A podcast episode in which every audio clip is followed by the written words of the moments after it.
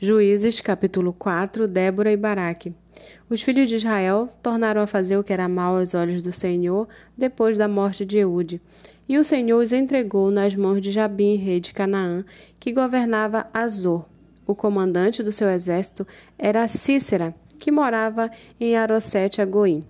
Os filhos de Israel clamaram ao Senhor porque Jabim tinha novecentos carros de ferro e durante vinte anos oprimia duramente os filhos de Israel. Débora, profetisa, esposa de Lapidote, julgava Israel naquele tempo.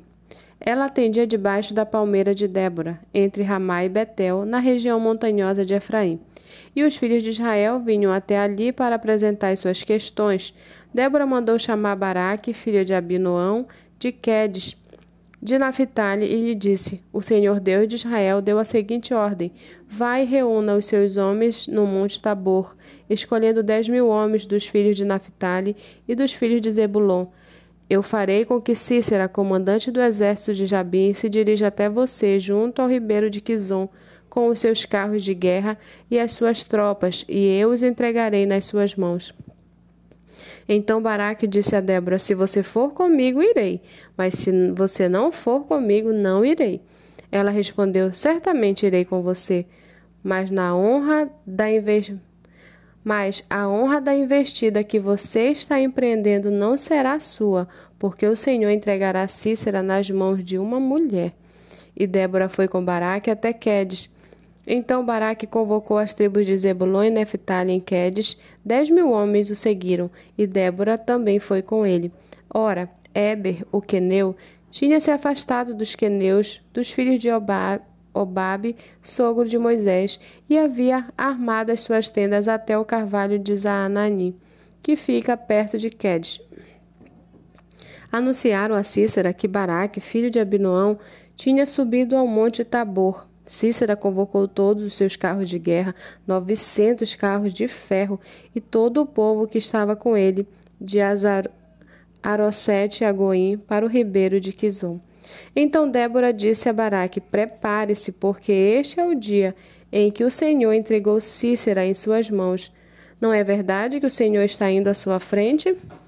Então Baraque desceu do monte Tabor e dez mil homens o seguiram. E o Senhor derrotou Cícera, todos os seus carros de guerra e todo o seu exército, a fio da espada, diante de Baraque. E Cícera saltou do seu carro e fugiu a pé. Mas Baraque perseguiu os carros e os exércitos até Arosete Agoim. Todo o exército de Cícera caiu ao fio da espada, sem escapar nenhum sequer. Porém, Cícera fugiu a pé para a terra de Jael, mulher de Eber, o queneu, pois havia paz entre Jabim, rei de Azor, e a casa de Eber, o queneu.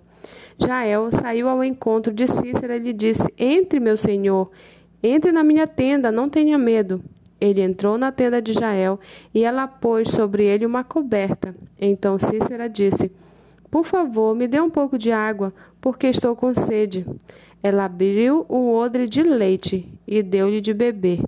Depois o cobriu novamente. E ele lhe disse mais: Fique na porta da tenda. Se alguém vier e perguntar se há alguém aqui, responda que não. Então Jaé, mulher de Eber, Jael, mulher de Eber, pegou uma estaca da tenda e, lançando mão de um martelo, foi de mansinho até perto dele e lhe cravou a estaca na têmpora, de modo que ela penetrou na terra. Ele estava exausto e dormia profundamente. E foi assim que morreu. E eis que, quando Baraque estava perseguindo Cícera, Jael saiu ao encontro dele e lhe disse: Venha, e eu lhe mostrarei o homem que você está procurando. Ele a seguiu, e eis que Cícera estava caído, morto, com a estaca fincada na têmpora.